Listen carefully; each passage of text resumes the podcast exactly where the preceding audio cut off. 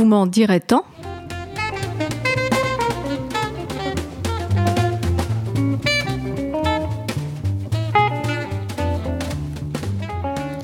Je me livrais distraitement à mes habitudes consuméristes dans ma grande surface préférée, lorsque soudain, stupeur, plus de moutarde, mais plus du tout. Même pas un seul pot de ce que je considère habituellement comme un ersatz de moutarde. Rien. Un rayon désert évoquant ce que sera peut-être la France en l'an 2200. J'avoue qu'à un moment, ce qui n'existait plus m'est monté au nez mais je me rassérénais vite. Après tout, on peut vivre sans moutarde. Il existe bien d'autres condiments rendant la vie supportable. Et puis, tellement de gens manquent de tellement de choses plus vitales. Quel manque de savoir-vivre que de m'offusquer pour si peu. Bon, même sans moutarde, il faut bien faire des chroniques hebdomadaires. Alors j'ai décidé de m'intéresser à la pénurie il y avait déjà une pénurie d'huile de tournesol. Mais là encore, on peut faire de l'huile avec beaucoup de choses, et je n'y avais guère prêté attention. On avait accusé la guerre russo-ukrainienne, ce chenapan de Poutine, de nous priver d'une huile qui, semble-t-il, est largement utilisée par les marchands de frites. Et il est vrai que l'Ukraine est un gros exportateur de tournesol, à tel point qu'on se demande si le jaune de son drapeau ne viendrait pas de là. Bon, mais la dernière récolte de tournesol avait eu lieu bien avant que la guerre ne se déclare.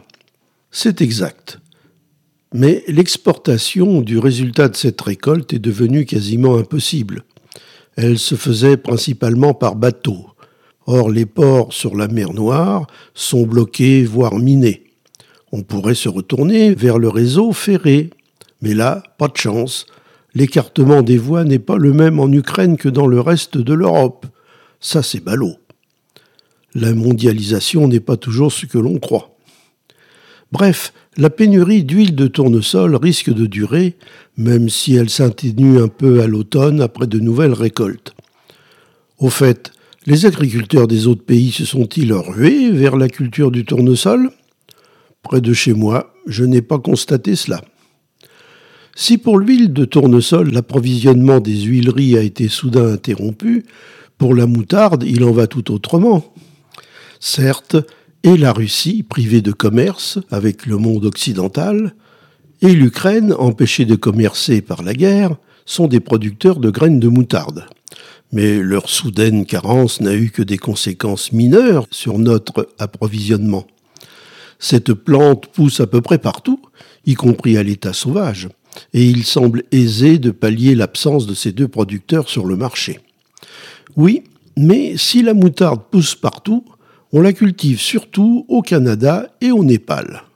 Le Canada produit près de 35% de ce que le monde consomme et le Népal 25%. Problème, il y a eu en 2021 dans l'Ouest canadien une sécheresse historique qui a fait chuter la production, une production d'ailleurs de moins en moins prisée des cultivateurs car trop peu rémunératrice. Résultat, entre 2019 et 2021, la production canadienne est passée de 135 000 tonnes par an à 50 000. Alors, on fabrique toujours de la moutarde en France. Vous notez que la fameuse moutarde de Dijon est faite principalement avec des graines du Canada. Oui, mais deux fois moins, ce qui ne suffit plus à répondre à la demande. Et on cultive aussi un peu de moutarde en France. Cette production couvre un petit tiers des besoins nationaux.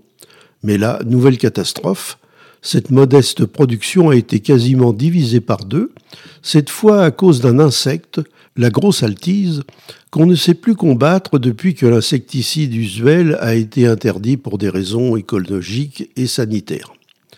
Donc la moutarde risque de demeurer rare pendant quelque temps. Cette affaire interroge sur l'agriculture. Pourquoi confier à quelques pays la culture d'un produit que tout le monde consomme? La première réponse est parce que ça coûte moins cher. Oui, mais ça peut nous coûter cher de vouloir toujours le prix le plus bas. D'ailleurs, cette réponse lapidaire se voit maintenant nuancée par des considérations écologiques qui prennent en compte le coût énergétique et l'impact climatique des transports, et des considérations de souveraineté d'approvisionnement, notamment dans le domaine alimentaire. Normalement, la mondialisation devait protéger nos approvisionnements des aléas climatiques. On voit que ce n'est pas vraiment le cas.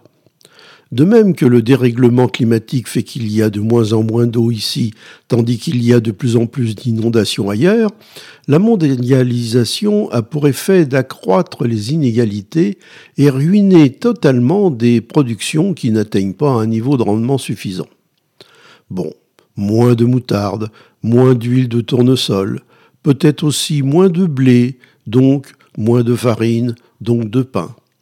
Moins de ces produits veut dire qu'ils seront plus chers, évidemment. Ce pourrait être l'occasion de modifier nos habitudes alimentaires. Après tout, il y eut une époque où nous mangions des choux, des carottes et des navets, tandis que les Sud-Américains mangeaient des pommes de terre, des tomates et du maïs. Une époque où l'on ignorait tout du sucre. Seul le miel adoucissait nos vies. Nous avons survécu. Mais il est vrai que les échanges commerciaux ont nettement amélioré nos repas la pomme de terre a peut-être sauvé la vie des Européens. Pour la tomate, je serai moins catégorique.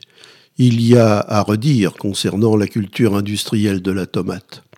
Quant au maïs, il est gourmand en eau et il ne sera peut-être pas possible de poursuivre sa culture en France, sans compter que c'est une céréale peu avantageuse au plan nutritionnel. Le géant vert est bien plus un poison pour l'humanité que tous les poutines du monde. Ce qui frappe dans ces pénuries, c'est leur apparente soudaineté. Si certaines causes sont effectivement imprévisibles, comme une guerre ou un accident climatique, d'autres s'inscrivent plus sur le temps long, comme euh, par exemple la diminution de la mise en culture de la moutarde au Canada pour des raisons purement économiques. Il y a aussi deux phénomènes à l'œuvre. L'un est vieux comme le monde. Je parle des achats dits pudiquement de précaution. Sitôt que l'information circule qu'un produit pourrait se raréfier, des petits malins, ou des égoïstes, ou des manipulateurs, se jettent sur le dit produit, ce qui a pour effet immédiat d'en faire progresser le prix, ce qui était peut-être euh, parfois le but recherché, et d'en tarir totalement l'offre. Un autre phénomène, celui-là plus récent, est que l'industrie fonctionne à flux tendu. On ne fait plus de stock, sauf pour quelques matières stratégiques où l'État décide qu'il faut en faire. Alors on n'a pas pensé à la moutarde. Les silos ukrainiens sont pleins de blé, de graines de tournesol et de moutarde, à tel point qu'on se demande où stocker la prochaine récolte, que la guerre n'aura qu'en partie impacté. Mais les silos des fabricants de moutarde, eux, sont vides. Faire des stocks coûte cher et réduit le bénéfice. Au fait, Savez-vous que vous pouvez cultiver de la moutarde dans votre jardin? C'est plutôt une jolie plante, très rustique, se reproduisant facilement. Elle serait même parfois envahissante. Sa seule exigence est un sol humide. Et avec les graines, on peut facilement faire sa moutarde. La recette de la moutarde de Dijon n'est plus protégée depuis longtemps par les droits d'auteur. Le tournesol aussi fait fort bel effet dans un jardin. Mais là, vous aurez sans doute du mal à avoir de l'huile pour vos frites.